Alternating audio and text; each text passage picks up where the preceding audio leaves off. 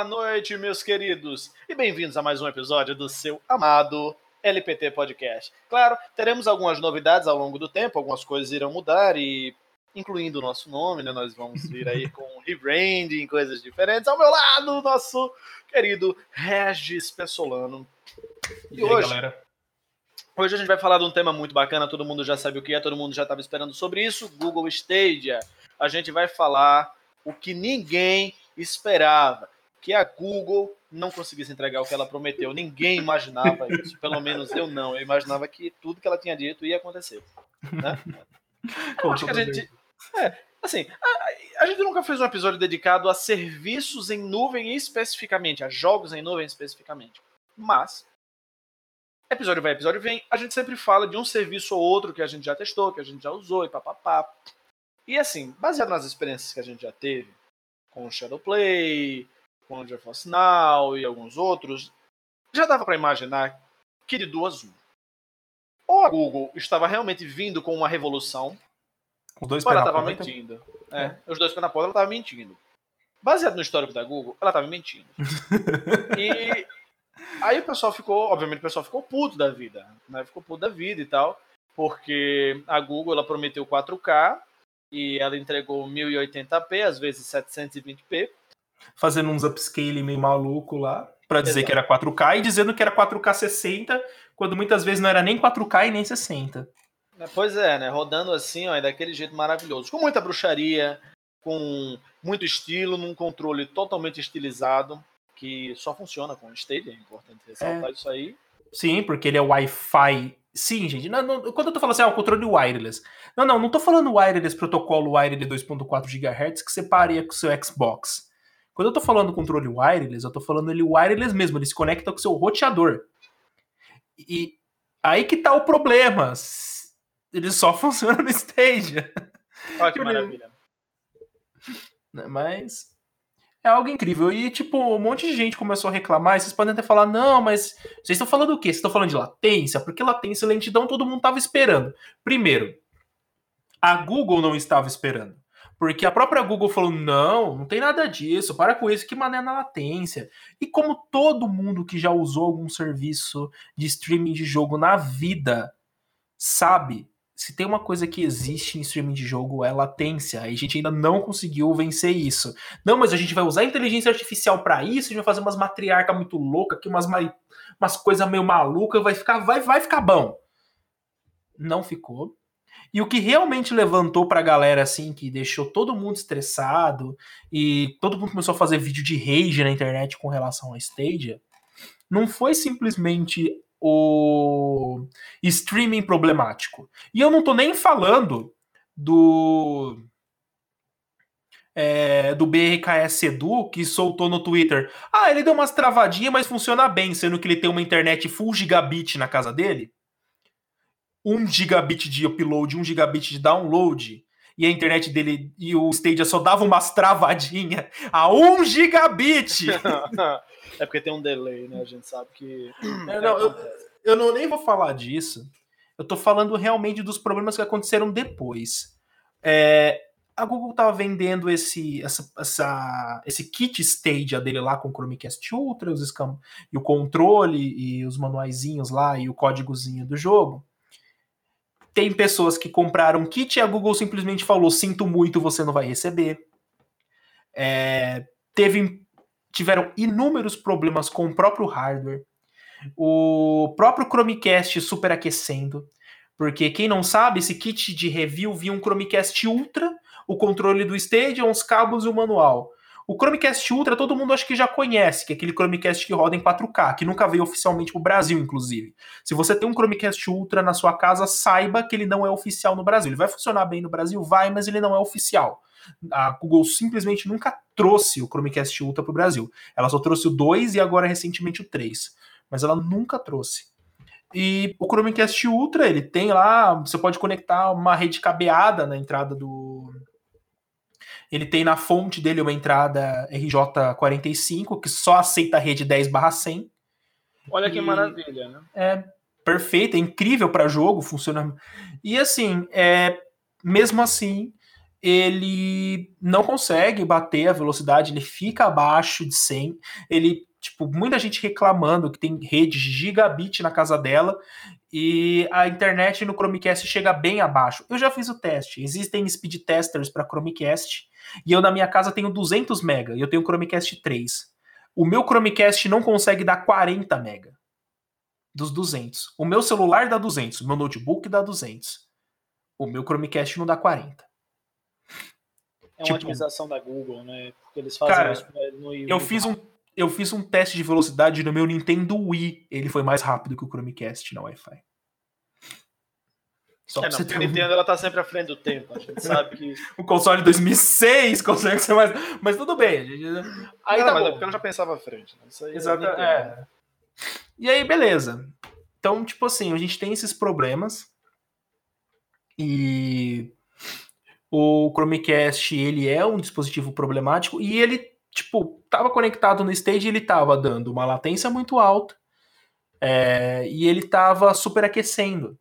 Vários casos começaram a pipocar no Reddit de pessoas que compraram, que o produto chegou, porque não estava chegando para todo mundo, e ele simplesmente desligava por superaquecimento. Por quê? Porque lugares que são mais quentes e o Chromecast já esquenta demais, ele simplesmente superaquece e desliga. E tipo, não tem uma solução. A resposta oficial da Google é: não, não tá superaquecendo, não.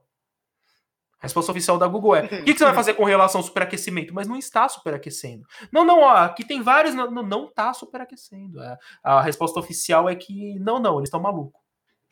Exatamente isso. Então, tipo assim, o que aconteceu com relação ao Stadia que deixou muita gente pistola e tá rolando essa treta absurda é que a Google prometeu mundos e fundos e ela não conseguiu cumprir nada. Ela cumpriu muito pouco do que ela prometeu. E aí eu vou de novo bancar a. Eu vou aqui bancar a mãe de Ná e eu vou ah. colocar um prazo de dois anos. Eu acredito que o, que, que o Google Stadia ele vai viver por uns dois anos. Ou ele vai morrer de vez daqui dois anos, ou ele vai, tipo assim, virar alguma coisa a mais, ele vai realmente virar um serviço e não uma, uma forma de venda de uma forma de venda casada de hardware. E ah, mas Regis, a gente tem que lembrar que tá no começo. Ah, mas Regis, é normal reclamação tá no começo. Gente, o GeForce Now no começo em beta não dava esses problemas. E olha que o GeForce Now é problemático. O Pra vocês terem uma ideia, as, fabri... as desenvolvedoras de jogos, por que, que o Stadia tem vindo com 20 jogos, mais ou menos, menos de 20 jogos? E a galera tava reclamando também do número de jogos disponíveis para Stadia. Porque as desenvolvedoras de jogos têm medo o Google é famoso por matar projeto que não dá certo. Eles simplesmente olham para um projeto e falam: ah, não está dando dinheiro, mata.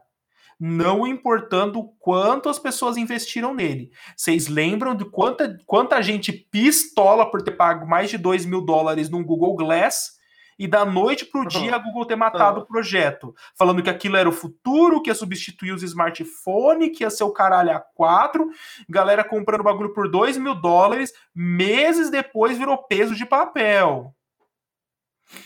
Então, tipo assim, Google tem dessas.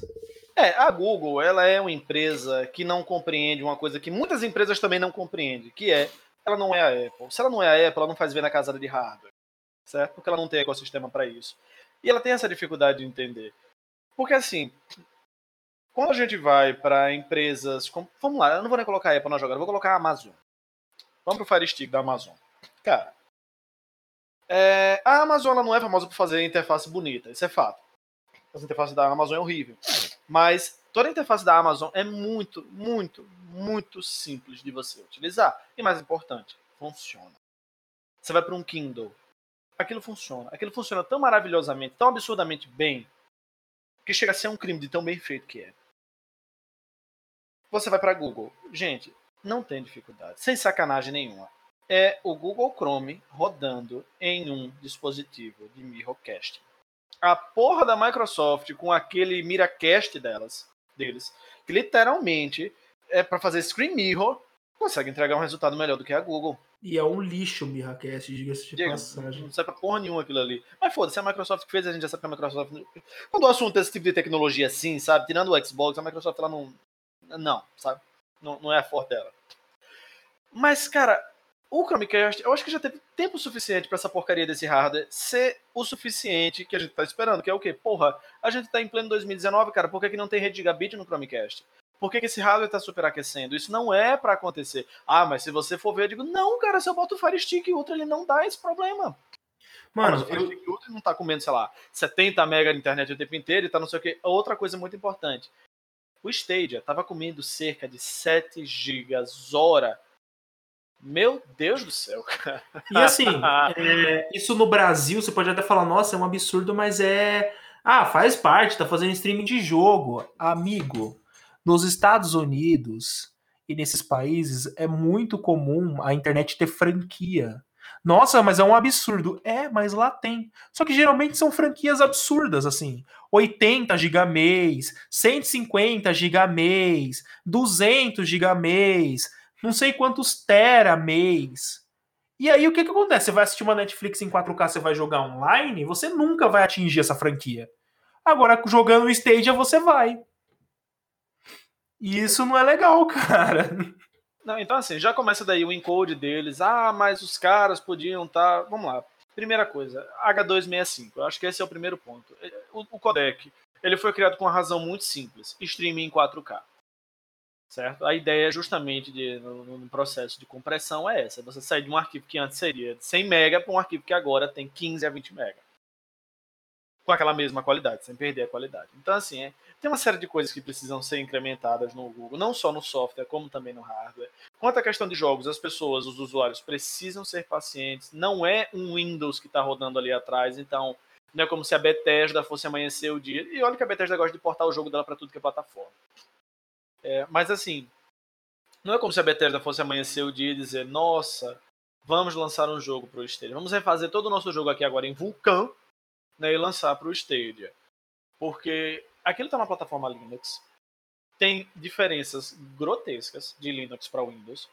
Certo? Um é uma plataforma Unix base, o outro é, é, não dá nem para dizer que é mais DOS base, porque o Windows hoje é uma coisa totalmente diferente, mas um é Windows, outro é Linux. Cara, é muito diferente. Além dessa diferença, um está usando DirectX 12 e o outro está usando Vulkan. Dá para você portar mais fácil? Tem muita ferramenta hoje para portar mais fácil? Com certeza. Mas isso não anula o custo com o time de desenvolvimento. Agora pensa você ter que gastar uns 250 mil dólares para fazer essa portagem de um Assassin's Creed, por exemplo. Para a Google amanhecer o dia, e 250 mil eu estou colocando por baixo, eles gastam muito mais do que isso, muito mais. Mas assim, vamos lá, 250 mil dólares para você fazer uma portagem. Para a Google amanhecer o dia e falar, olha, então o projeto não deu certo, acabou, viu? Para a Ubisoft, foda-se, ela vai dizer, é, é um prejuízo aqui, né, mas paciência, fazer o quê, né? Eu tô ganhando dinheiro com outras coisas. Agora, para um estúdio independente, lançar um jogo nessa plataforma, aí é muito perigoso, porque o estúdio independente não tem 250 mil dólares para ficar esbanjando. Exatamente.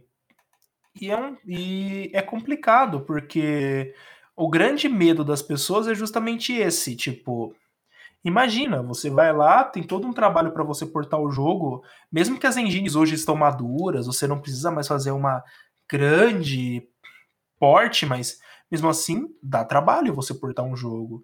Quando você. Aí você fala assim: ah, mas tem jogo aí multiplataforma, é só adicionar mais uma plataforma. Cada plataforma que eles simplesmente adicionam tem um custo. Por mais que as, que as engines estejam boas e prontas, há sempre coisas que não dá para você simplesmente portar, você precisa adaptar para aquela plataforma. Ainda mais quando a gente está falando de uma plataforma de streaming de jogo. Então, assim, não é simplesmente ir lá e rodar o jogo. Você precisa portar, você precisa fazer algumas coisas. E essas coisas gastam dinheiro e levam tempo. Aí você imagina uma fabricante de uma desenvolvedora de jogo fazendo aquele jogaço, um puta de um trabalho. Aí o cara quer lançar o jogo para Play 4, aí o cara tem duas escolhas assim. Olha, só vou ter grana agora para lançar ou para Play 4 ou pro Stadia sabe? O pessoal não vai pro caminho do Stadia, por quê? Porque não é, é arriscado. O cara prefere primeiro lançar no Play 4, saber que vai ter uma puta de uma base usando jogando o jogo, para daqui um tempo começar a portar para outra para outras plataformas porque tá ficando lucrativo. Ou você acha, por exemplo, que quando tem esses lançamentos exclusivos, ah, esse jogo vai ser exclusivo para Xbox ou exclusivo para Play 4 por um ano. Ah, é porque a empresa é mercenária. Não, cara, é porque a empresa está captando dinheiro para os portes para outras plataformas serem mais baratos e serem menos problemáticos. Olha o exemplo aí da, da Rockstar portando Red Dead 2 para PC e ficando um porte extremamente complicado, dando pau para caralho, não rodando um monte de coisa. Justamente por causa disso. O porte é caro. Então, tipo, o cara vai lá, lança pro Stadia, dali um ano a Google vai lá e mata o suporte. Não pagou o custo do, do porte. Pronto, o cara tem prejuízo. Por isso que ninguém tá indo.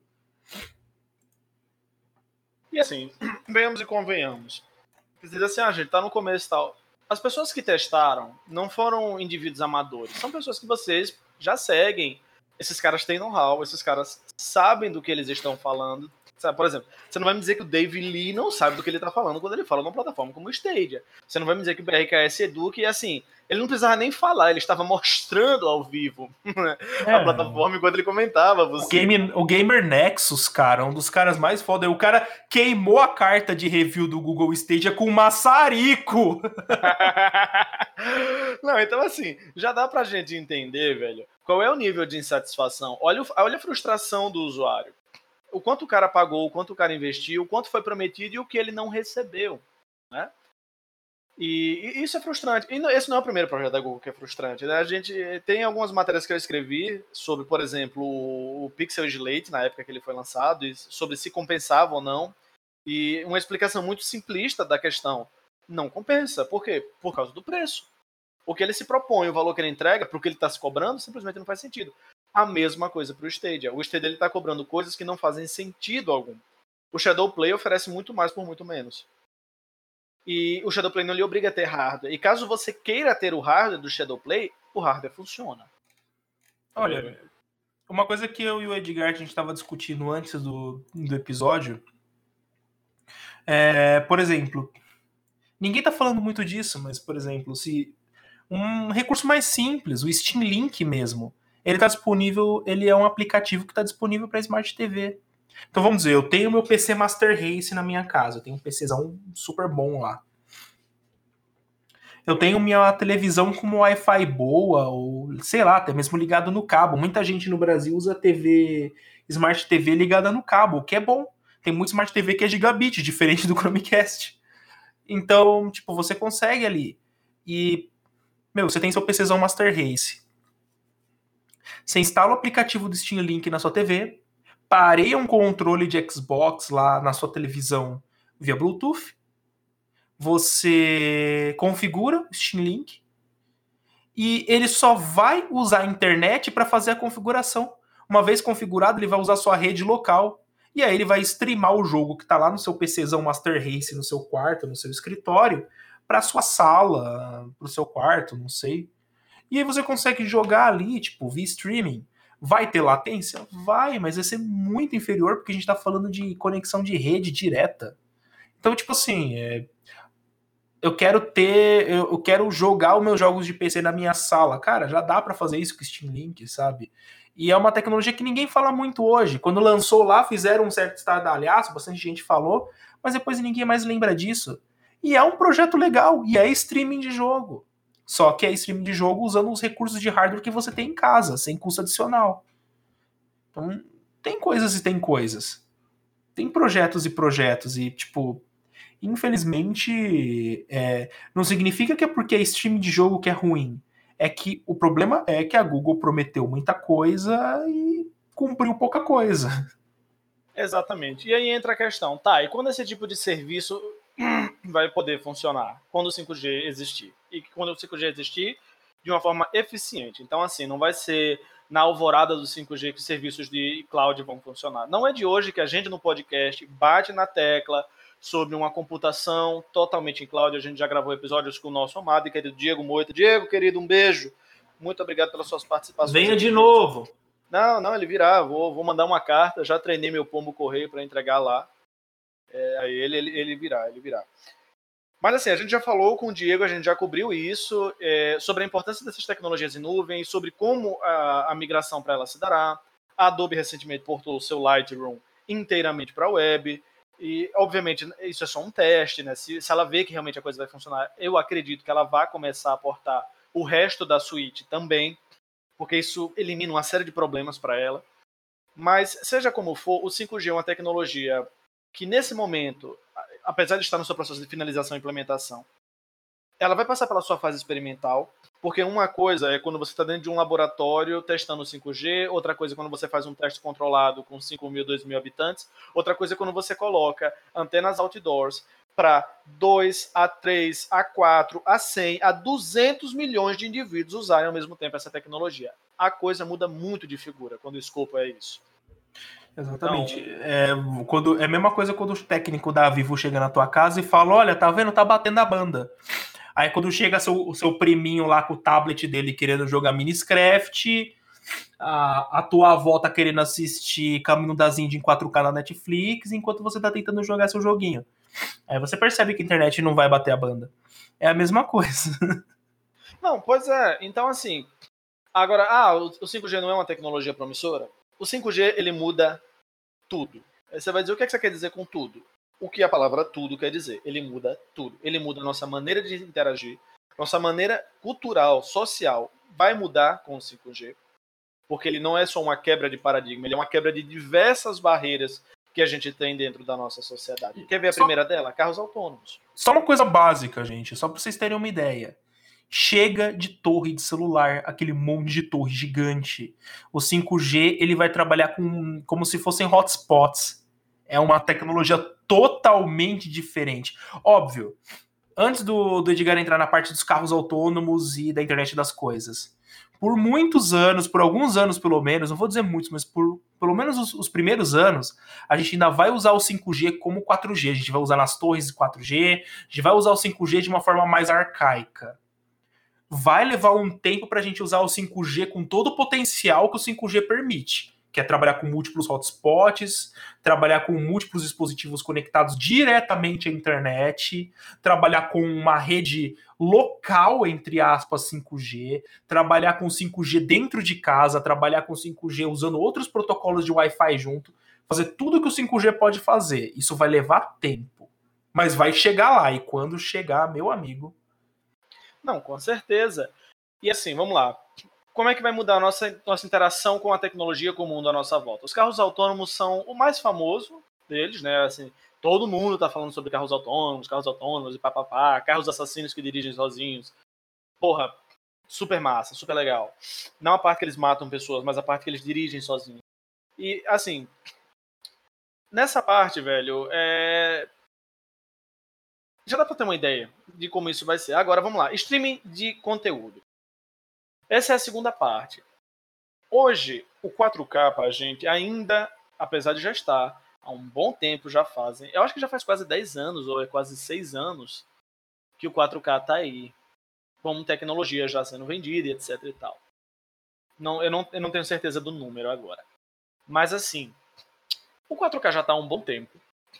E nós não temos é, o acesso dinâmico desse conteúdo. Você não sai na rua e assiste um conteúdo 4K, com a qualidade 4K, você jamais imaginaria, por exemplo, um outdoor exibindo um conteúdo de extrema qualidade de imagem né? e de maneira dinâmica. Isso vai existir, mas não só isso, não só as coisas padrões que a gente já conhece. Isso vai para o mínimo do mínimo. São os microserviços que a gente interage no nosso dia que vão ser muito mais inteligentes. Imagina você entrar numa estação de metrô e não precisar mais utilizar o ticket, você simplesmente vai passar direto pela catraca e isso já vai ser computado no valor que vai ser debitado em uma outra circunstância, porque as transações vão acontecer de maneira quase que instantâneas, porque a comunicação será quase que instantânea. O 5G ele vai conseguir fazer uma comunicação de quase 1 gigabit de banda. Isso é, isso é muita coisa, isso é loucura, porra. Mas assim, é loucura pra caralho. Mas não só isso. Você vai dizer aonde mais isso vai entrar, onde é que o 5G vai dinamizar e por, e por que, que ele é tão importante para a plataforma do Stadia? Cara, fazer um streaming alto de jogos não é uma coisa simples de se fazer. Especialmente porque você precisa estar na sua casa, conectado a um roteador, para você ter qualidade, bbb, bababá, bibi. A gente tá falando de você estar na rua, no meio ali daquela galera, no busão e tal. Claro, realidade Brasil, vocês, por favor, adaptem, vocês não vão puxar o seu Note 10 ali no, no Expresso, né? Começar a jogar, nessa, indo aí para Coita, sei lá onde é que vocês vão em São Paulo, não faço ideia, mas enfim. Coita. Né? Vocês, vocês não vão pegar o, o Note 10 de vocês aí e começar a jogar achando que não vai vir nenhum escravo da maldade fazer maldade, né? Porque vai vir. Né? Então, assim, o que eu quero dizer é, vocês vão poder jogar de lugares convencionais. Ah, eu vou no shopping, porra, beleza, vou no shopping, pego e uso. Vocês não vão. E outra coisa, o workflow finalmente vai poder ser ininterrupto. Eu comecei um workflow ali no meu desktop, levo meu laptop e continuo com aquele mesmo workflow, porque eu vou ter a capacidade de acessar os arquivos em maior velocidade. Velocidades reais, praticáveis, né? E vamos lembrar que aquela história do nossa, meu Wi-Fi em casa é uma bosta minha internet Wi-Fi em casa é meio problemática. Ai, nossa, eu tô tendo aqui umas oscilação. Cara, isso não vou dizer que vai acabar da noite pro dia, mas a ideia é de que vai praticamente sumir. Porque você vai ter hotspot em tanto lugar e a tecnologia vai. Assim, a ideia é que a tecnologia se, se, se, é, se é, descentralize tanto que você vai ter múltiplas operadoras trabalhando e um monte de coisa trabalhando ao mesmo tempo, que a ideia é um cabo de internet chegar na tua casa vai começar a ser cada vez mais é, arcaico. A gente vai ter outros níveis de tecnologia nesse sentido. Não, e além disso, além do comum, né, que assim, é o que está próximo da gente, isso vai mudar a indústria de manufatura como um todo. Manufatura, gente, é produção, tá? Em, em palavras simples. Show de fábrica. É, show de fábrica. Aí você vai dizer, porra, mas que diferença faz para a manufatura 5G toda? Porque ela é predição de risco. E como vocês sabem, segurança no trabalho é uma coisa essencial, mas não só isso. Imagina que toda uma indústria vai conseguir em tempo real monitorar toda a sua infraestrutura, todo o seu maquinário. Mas vamos mais à frente. Nós vamos ser capazes de desenvolver, por exemplo, drones, que possam fazer o monitoramento de toda uma barragem, como foi infeliz... os trágicos casos né, que aconteceram em Mariana e Brumadinho, não se repetirem. Porque será possível, em tempo real, extrair dados de toda a barragem. É, também tem, drones. Tem como acabar também com esses desastres de Mariana e Brumadinho, é só acabar com o governo, mas isso é assunto para outro tipo de podcast. mas assim, é, a tecnologia vai nos permitir chegarmos a um nível de predição de acidentes incrível, que vai realmente permitir que a gente, por exemplo, ah, por que, que o carro no 5G não vai atropelar mais pessoas? Quer dizer assim, quase não vai atropelar mais pessoas. A gente sabe que tem uma ele vai, confundir, ele vai confundir menos pessoas com sacolinhas plásticas. É, é, a gente sabe que, porra, quando você sai do Google pro Bing, você tem que treinar o buscador, você sai pro DuckDuckGo, você tem que treinar o buscador, a mesma coisa é o carro. Né? Vai treinando o carro. Isso aqui é uma pessoa, isso aqui não é uma sacola. Né? A gente vai, vai ensinando ele ali. É, eu acredito que até 2030 a gente já esteja em guerra com a Skynet. É, mas até lá vai demorar um pouco. Como vocês sabem, no Brasil tem Sky e a Net, elas vão se fundir, virar uma empresa só. Acontecer, se preparem. Muitas coisas perigosas estarão por vir aí. O Deus Ex Machina surgirá. E não estamos falando do monopólio da Globo, a gente está falando de. Não, mas assim, é, é fantástico. Tem, tem, que ter o Ivanildo nessas horas, porque essas teorias da conspiração, o Ivanildo, ele, ele vai dar uma contribuição assim fenomenal. Fenomenal. Coitado do Ivanildo. A galera, a galera já vai começar a ter preconceito que o Ivanildo vai achar que ele usa aqueles é, capacete de alumínio na cabeça. pra não ninguém pegar o sinal da mídia e tal, etc e tal. Mano, Agora vamos lá, vamos, agora vamos voltar para a realidade aqui. A gente falou de tudo que o 5G é bonito e etc. Agora vamos, vamos, vamos para a realidade, vamos voltar aqui. A gente está no Brasil, né? Isso aqui não é país do primeiro mundo. A gente sabe que vai ter duas antenas 5G, ela vai bater é, 100 mega. No dia bom, no dia ruim vai bater 30. É, não vai ter carro que dirige sozinho. É, sinto muito, pessoal de São Paulo, não, não vai ter. Quer dizer, vai, vai, vai ter, vai ter. Carro que dirige sozinho assim, na seguinte perspectiva, né? Se você o banco vai poder ser inclinado, né? E quem sabe o motorista usa aqueles óculos Rift. E aí tudo bem, você não vê o motorista, o carro dirige sozinho. Mas tirando isso, vocês não vão ter carros que dirigem sozinho tão cedo. É, para quem mora no Nordeste, gente, no caso eu aqui e outras pessoas, desculpe, gente, vocês não vão ver isso. Vocês não vão ver isso nos próximos 20 anos, tá? Daqui a 20 anos a gente volta a tratar desse assunto da tecnologia. Né? É, basicamente, com o sucesso do 5G, e caso o Stadia sobreviva, vai ser possível utilizar-se dessa tecnologia para melhorar o serviço e gerar mais acessibilidade a ele. Tudo lindo, tudo bonito. Porém, gente, a Microsoft está vindo com o serviço dela, a Sony já tem o serviço dela, mas assim, foda-se o serviço da Sony, a gente sabe que é tudo muito trancadinho. Todo mundo sabe como o japonês é, né? O japonês, é, ele é o país da Apple. Pronto, o Japão é isso, né? Ele é todo, todo mundo ali tem uma personalidade de funcionário da Apple, né? Que tudo, tudo deles é melhor e que o ecossistema deles é único e que o universo existe, a Sony, Kojima e tal. E tem caras. que ser tudo fechado. E... É, não, é os caras, meu Deus do céu, né? Um rádio, um rádio Wi-Fi. Os caras não podem abrir o filme. Também que eles não são os únicos que fazem isso. Tem um pessoal da Lenovo que gosta de fazer uma merda dessa mas se alguém da Lenovo estiver ouvindo, cara, vocês deviam tomar vergonha na cara de vocês. Vocês travam um firmware de um. Meu Deus do céu, é um rádio, gente. Pelo amor de Deus. Ninguém vai roubar isso, cara. Calma, velho. Não, é uns casos que eu vou te contar, mano. É bom, enfim, Oriental tem essa problemática com, com patente, né? Que nem a Apple, né? Rouba de todo mundo, mas na hora de de liberar, é, não, não posso, fui eu que fiz e tal, tudo bem. Para mim, patente tinha que deixar de existir, mas tudo bem. Mas assim, uma das coisas que realmente é, é complicado e que vai ser um desafio, por isso que a gente está falando que vai levar um bom tempo para esse tipo de coisa acontecer do jeito que vai acontecer, é que para a evolução do 5G como um todo, precisa evoluir a internet das coisas como um todo. A gente tem que deixar de usar, por exemplo, cara, Quantos anos que a gente está usando o IPv4 e a gente está adiando a morte dele? Tipo, para a internet das coisas existir de verdade, a gente tem que adotar o IPv6 no lugar do IPv4 de verdade. Para a gente adotar o IPv6 de verdade, a gente tem que atualizar os protocolos de segurança da informação de verdade, o que está há anos aí que a galera não faz. E aí, tipo, aí que você vai ter uma evolução de verdade do 5G, você vai conseguir todo o potencial do 5G. Aí vai ter um monte de operadora tradicional que passa cabo via fibra ótica, que não vai pensar, pô, eu posso passar essa mesma fibra ótica entre os hotspots, ganhar muito mais dinheiro. Mas não, o cara vai preferir continuar levando fibra ótica até tua casa e o cara não vai pensar no futuro. Assim como hoje eu escutei é, o no loop matinal, gente, outro podcast aí da hora pra caramba, tá? Paga nós. É tipo. tem o podcast Loop Matinal lá, do Loop Infinito. E uma das notícias que eles comentaram recentemente é que, tipo assim, as operadoras de internet no Brasil estão brigando com a Anatel porque não querem que o leilão dos, da rede 5G aconteça.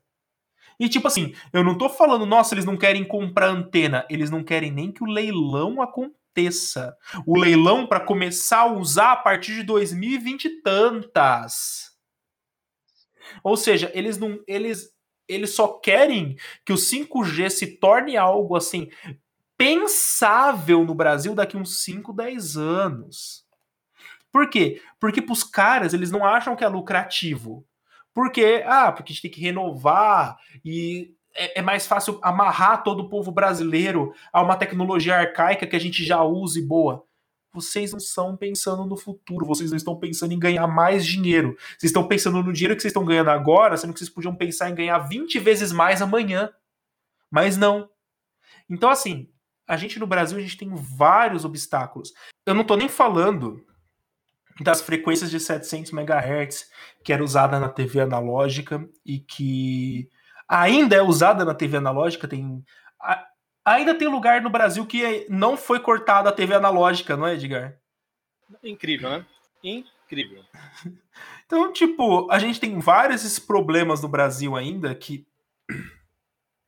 o IoT tem que evoluir muito ainda, mas são obstáculos superáveis. O problema é, a gente vai estar tá vendo esse tipo de tecnologia voando baixo nos outros países de primeiro mundo e se a gente não tiver uma releitura da educação no Brasil, assim, tipo, da visão de mundo do brasileiro, é, vai levar um bom tempo para essas coisas chegarem para cá.